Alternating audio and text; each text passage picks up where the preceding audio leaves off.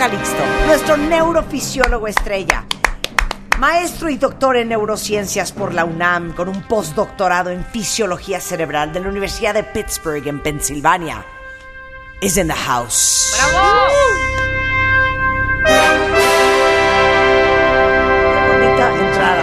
¿No? Qué bonita entrada. Ya te extrañamos, Eduardo. Yo a ustedes. Muchas gracias. ¿sabes Muy qué? buenas tardes. Solo quieres escribir y solo quieres hacer libros y solo te quieres dedicar a firmar libros y... Qué pena, qué feo, qué feo. Siempre es un gusto y un Es honor estar un contigo placer tenerte y acá. con el audi- la audiencia que nos escucha. Bueno, no, Eduardo es quien nos explica todo lo que pasa y cómo funcionan las cosas en el cerebro. Y hoy vamos a hablar de la neurociencia de la discusión.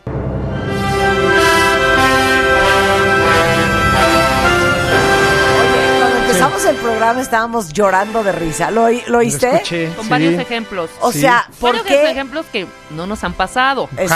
Jamás. ¿Por qué las discusiones cuentan? Cuéntenos su peor zafarrancho en un pleito, en una discusión. Bajarse del coche, azotar las puertas, empacar una maleta. Aventar, aventar Eh, cosas. Algunos otros que imagino que hasta le marcaron ya al abogado. No, sí, claro. Este, y luego de, no, siempre no nos vamos a divorciar. Romper cosas, aviso, romperse licenciada. inclusive Romper la cosas, mano claro. cuando uno da un trancazo a una puerta O a la o a pared. un volante de un coche. Yo en mi vida le he pegado una pared. Eso Pero sí, hay no. gente que sí lo hace. Cuando han volado objetos, cuando han han volado. cacheteado a alguien, Claro. cuando le han pegado a alguien, No, no, no, no, es que eso ya está muy... cuando han dicho horrores. Sí. Cuando han ofendido a la familia. Claro, claro. Ajá. Cuando, cuando ya como ofenderlo a él o a ella ya no es suficiente, entonces ya te avientas con la familia, ¿no? Sí. Se de Yo te claro, digo pues una- viniendo de una familia tan disfuncional como la tuya, pues Sí. evidentemente así estás tú, claro. Pues cómo no, pues cómo no vas a Teniendo ser un así? papá borracho, ¿qué Claro. tal? Qué, feo. Perdón, ¿eh? Igual de histérica que tu mamá y por eso se quedó sola. Sí. Y tú así de güey. Bueno, los horrores que uno comete en las discusiones nos los va a explicar Eduardo Calixto.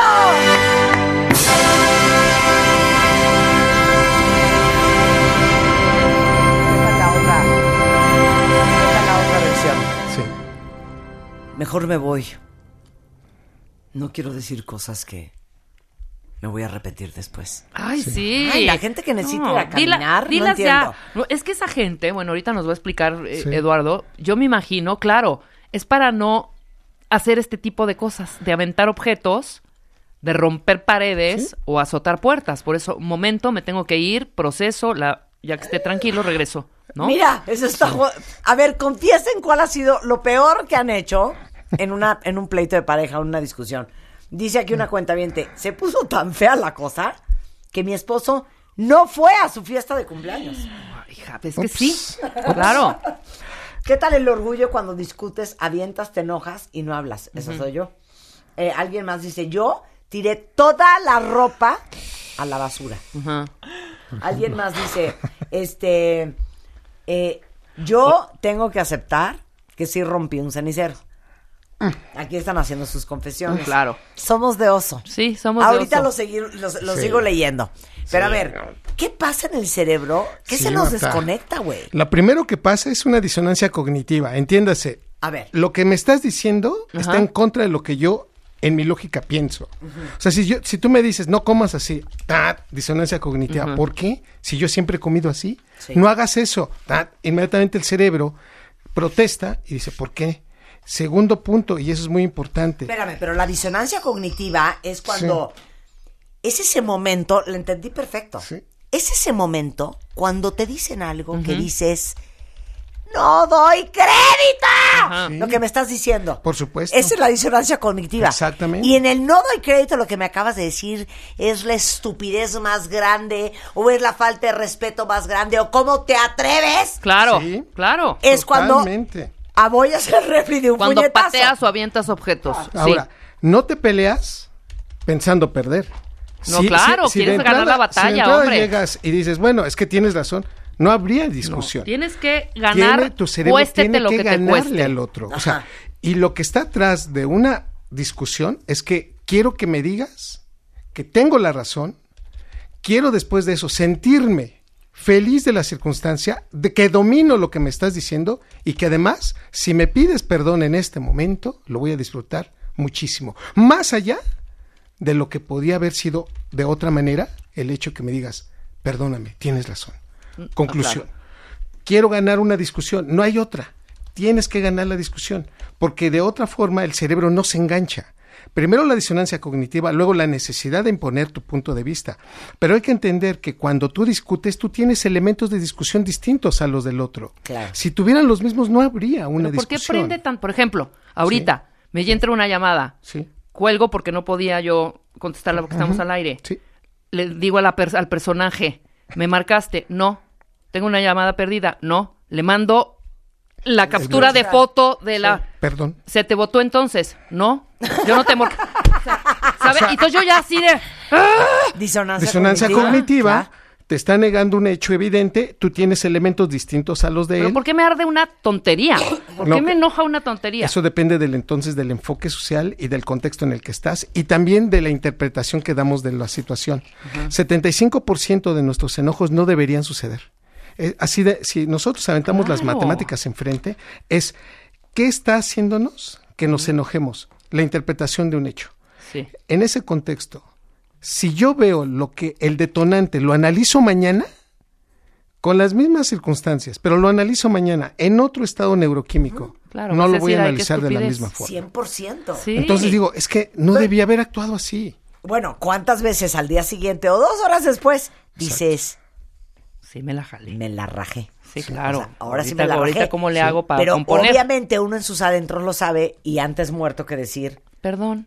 perdón. Yo sí, tuve la sí me culpa. la volé. Claro. Lo sostienes hasta la muerte. Depende del horario en que discutas. No es la misma discusión que vas a tener a las 10, de las 10 a las 12 del día, que es en donde la mayor actividad de tus neurotransmisores se están dando. Esas discusiones son terribles, son agresivas, son extraordinariamente humillantes entre las 10 y 12 de la mañana. Pero a las 9, 11 de la noche, el cerebro ya no tiene la misma capacidad.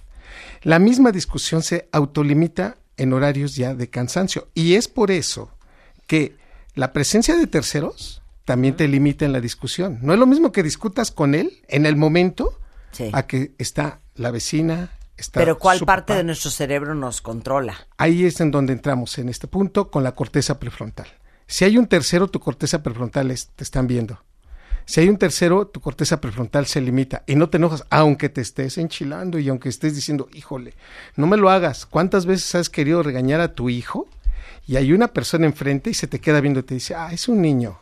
Y tu corteza prefrontal se mete y dice, bueno, sí, no voy a discutir enfrente de esta persona, pero volteas y cuántas veces Sí. te le quedas viendo al niño y le dices, ahorita que, sa- que nos valga, ahorita que salgamos.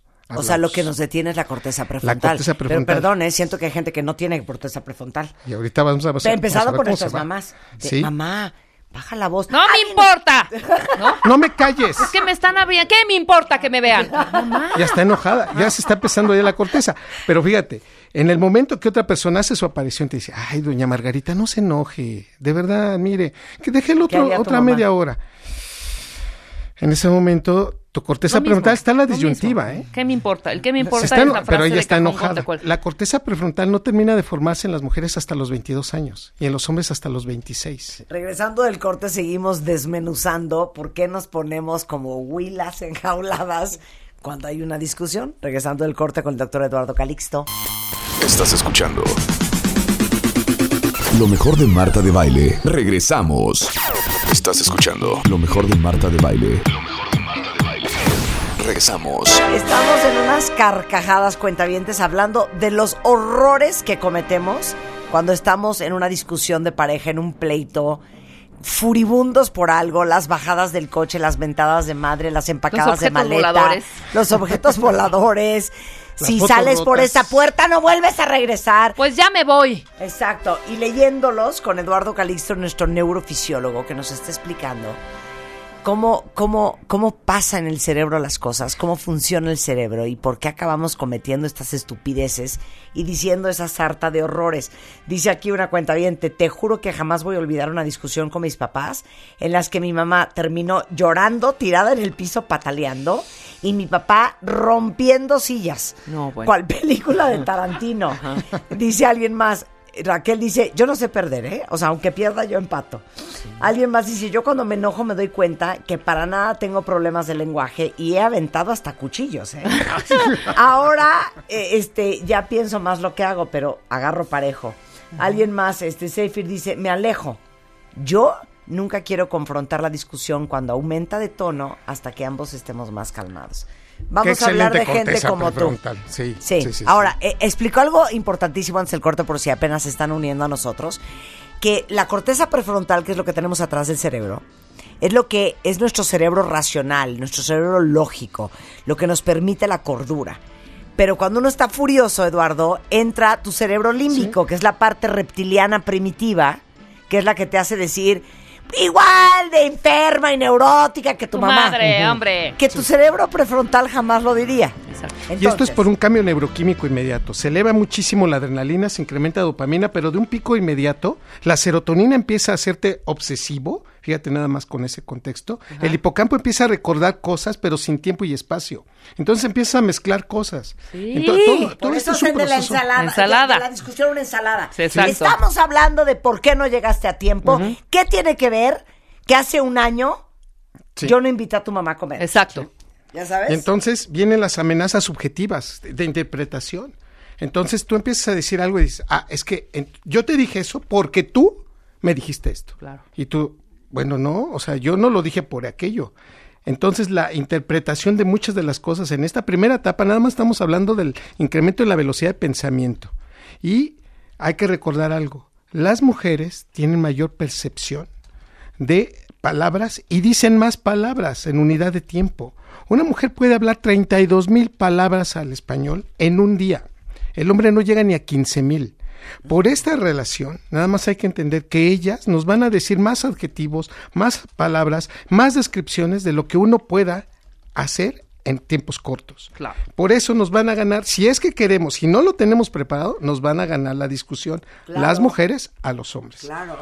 Ahora, de eso seguimos a la prosodia y a la verbalización. Entonces, escuchamos palabras que gradualmente le vamos perdiendo objetividad. Entonces, nada más me estoy quedando poco a poco con las que a mí me Sí, interesan. las que me convienen, claro. Ajá, pero me convienen para Para atacar. para, Para atacar, revirar, para sí, claro, agradar, revirar. para agredir. Y entonces aquí viene otro punto muy importante. Para los varones, y esto es en especial en la discusión de pareja, entre más aguda sea la voz de la mujer, el hombre se cansa más rápido. Después del minuto 8, 9, el hombre ya no escucha, ya se cansó. y entonces la discusión Wow. es de los primeros cinco minutos. Sí, claro. Qué bueno que me dices, porque la próxima vez voy a de- no voy a decir, y te digo algo, estoy harta. Voy a decir, Y te digo algo, estoy hasta la madre. Esos aspectos, por eso las discusiones entre varones puedes, puede seguir mucho tiempo. Claro. Y el hombre se queda, bueno, pues ya, en lo que quedamos. Pero se quedó con los primeros ocho minutos. Por eso hay que considerarlo muy importante. Incluso las discusiones entre madres e hijos y profesores y alumnos se quedan en los primeros minutos de discusión. Oye, eso está cañón. Sí. Entre más aguda la voz de una mujer, Sí. El cerebro del varón se cansa más rápido. el cerebro del hombre se cansa más rápido y pierde foco y atención. Totalmente. Saludos a Rocío. Y discutimos, y discutimos, y discutimos. Fíjate, ahora, ¿por qué discutimos en este proceso de prosodia y verbalización en esta segunda etapa? Lo, aprend- lo aprendimos a hacer entre los 8 y 12 años de edad. El cerebro que vio en su casa discusiones, el cerebro que vio violencia en su casa, la repite. Por eso a veces cuando estamos escuchando al, al que está discutiendo es, ¿qué le pasó entre los 8 y 12 años de edad? Seguramente a esa edad en su casa hubo muchos problemas y muchas discusiones. Y él, cuando ve que algo le cuesta trabajo organizar, empieza a cambiar la voz, empieza a subir el tono de voz o empieza a tratar de imponer su punto de vista. Y esto es un periodo crítico porque entre los 8 y 12 años de edad se, se comunica el giro del cíngulo con el hipocampo y con la amígdala cerebral. Por eso, estos núcleos de reverberancia social tienen un impacto anatómico que volvemos a repetir toda la vida. Por eso una gente que alza la voz vio que en su casa, cuando se alzaba la voz, se le ponía más atención y esto hacía que imperara el miedo. Y ante esta circunstancia el cerebro aprende muy bien esto de una manera muy contundente. Hay que recordar que el hambre, el sueño o el estrés cambia el fenómeno de prosodia y ver- verbalización. ¿Qué quiere decir? Que si estoy cansado te digo, sí, que no es lo mismo que yo diga sí. Aún, sí, hombre. Para los tres son sí, pero evidentemente las mujeres adaptan más rápido los procesos de prosodia. Y entonces, es que desde que me dijiste sí, ahí empezó, fíjate.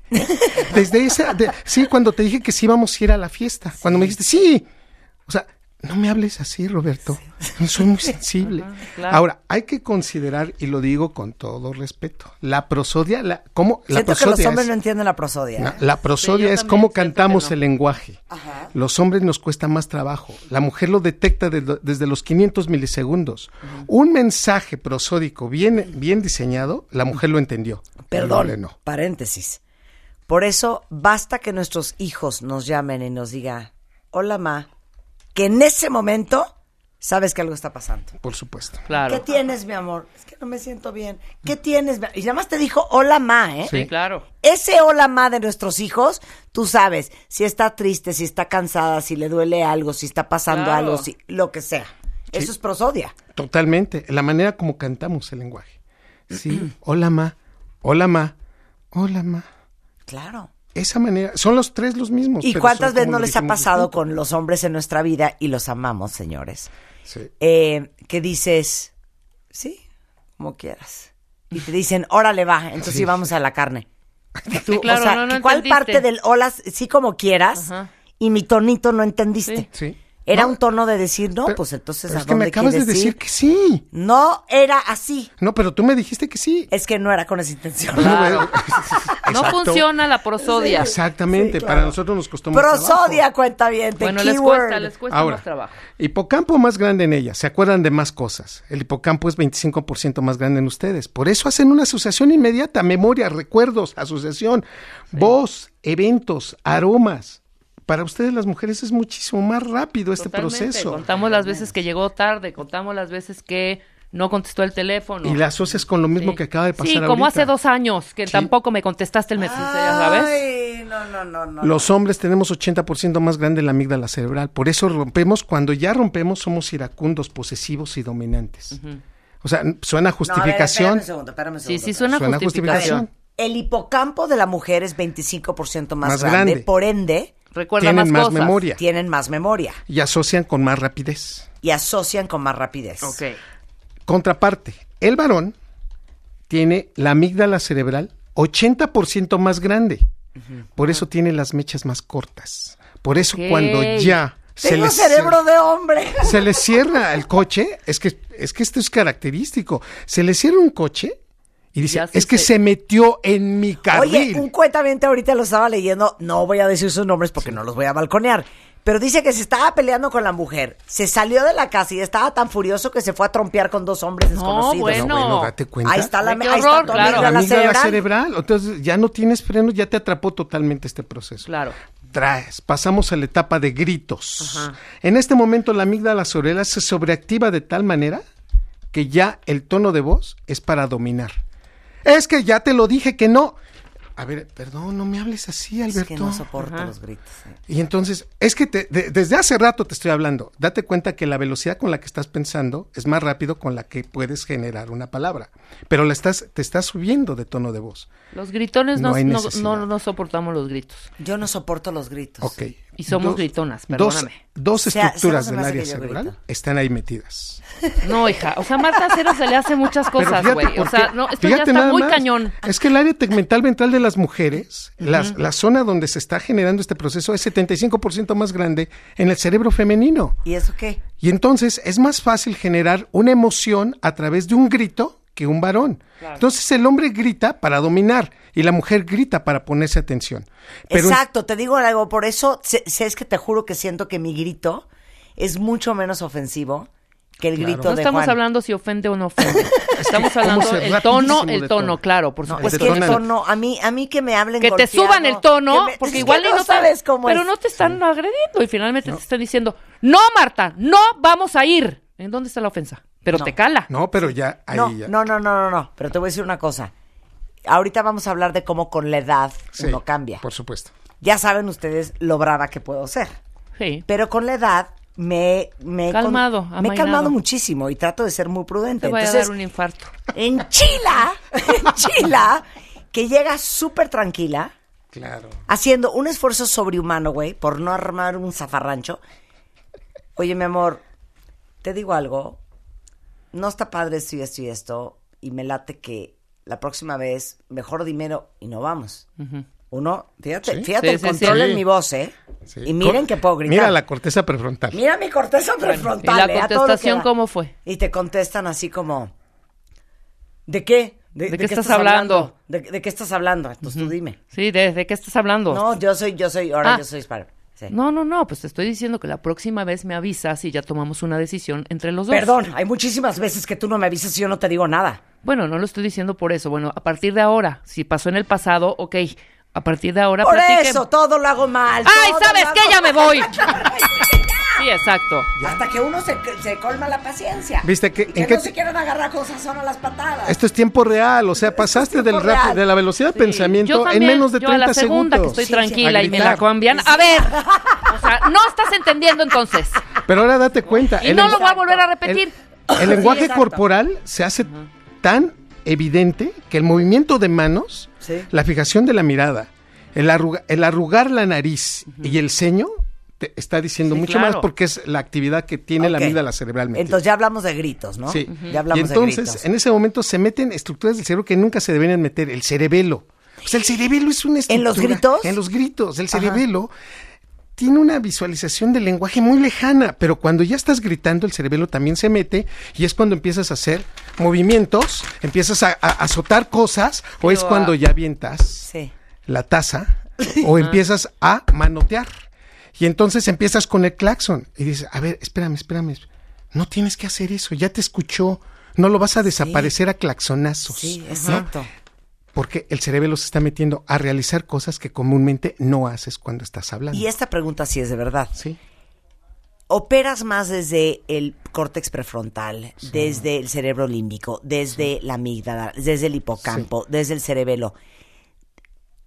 ¿Es porque así naciste? O sea, hay gente Sí. que su cerebelo es más participante que la de otro. Sí. Hay alguien que opera más desde el córtex Sí. prefrontal que desde la amígdala o Te el voy- hipocampo. Sí, claro. Sí, te voy a decir, las personas que más discuten en forma irracional son las que menos preparación tienen. En la medida- 100%. ¿Sabes qué? Un aplauso para el doctor Eduardo Calixto. Ay, Entre más experiencia tienes, claro, más viajes, mayor diversidad cultural, Vocabulario. aprendes a controlar muchas cosas. Pero las personas Empiezas a discutir. que no tienen preparación, incluso hasta les cuesta más trabajo entender un punto de vista. Todos alrededor Claro, te dicen, claro. ya te entendimos, sí es cierto, tienes razón, y el otro, no. No, ¿sabes estoy qué? de acuerdo. No es cierto, No estoy es de cierto, acuerdo. fíjate, ¿eh? Te digo una cosa, no hay nada más disquiciante que discutir con alguien que no es inteligente. Y entonces se nos va ahí el, el término. En, la- en el momento que estamos gritando, es un, un proceso donde no analizas objetivos, ¿Sabes solamente? Ya- descripciones. Ya, vamos a divorciarnos todos. Avientas las cosas y dices, bueno, ya. Claro, falta un poco más de... actos de contrición. Y No, son bueno. horas para poder tratar de que entienda el punto algunas veces, ¿no? O sea, de jalarlo otra vez y que se haga una discusión que sea efectiva. ¿O no les ha pasado que Hijo. dicen, por ejemplo, te digo algo, no está padre lo que acabas de hacer, es súper pasivo-agresivo?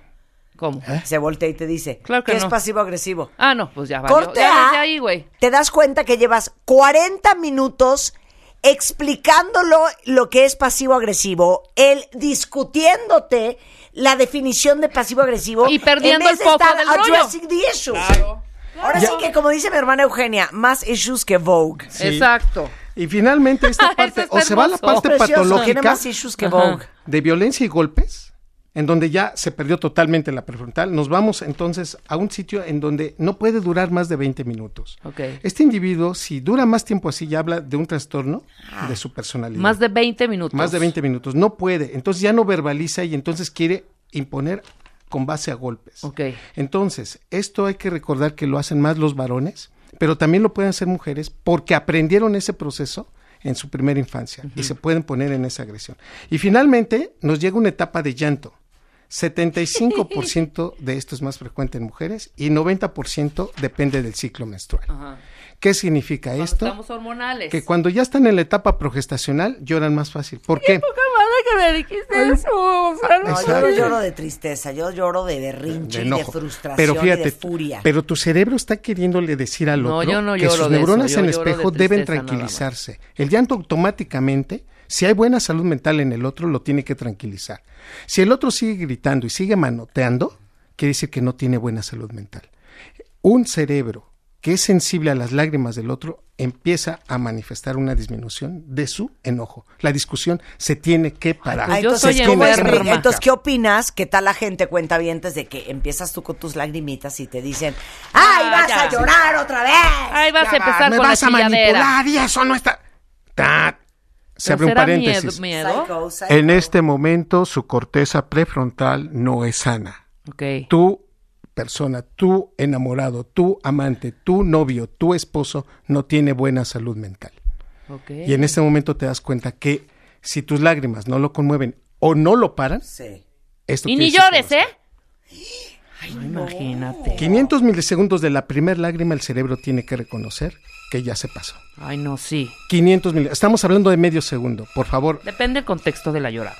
pero en si te términos lloran en el generales. trabajo, es de- o sea, no llores, nos damos ¿eh? cuenta que la persona que llora trabaja su cerebro más rápido, se va a cansar y por eso la discusión se va a acabar. Paréntesis. Esto excluye llorar en el trabajo. Exacto. En el trabajo Con no el se jefe. llora, ¿eh? No, nunca. No se llora jamás en el trabajo. No, jamás. Nunca. No, ya no estamos en la primaria. Nunca. Bueno, nos calmamos. cómo se final? pone Rebeca Mira, cuando la gente le llora en el de, no, no, Bueno. bye. Y no me llores, le dice. Bueno, 30 minutos después de haber iniciado el primer grito, el primer manotazo, el cerebro tiene que autolimitar el enojo. Si tampoco esto se calma en 30 minutos, quiere decir que la persona que está discutiendo no tiene buena salud mental.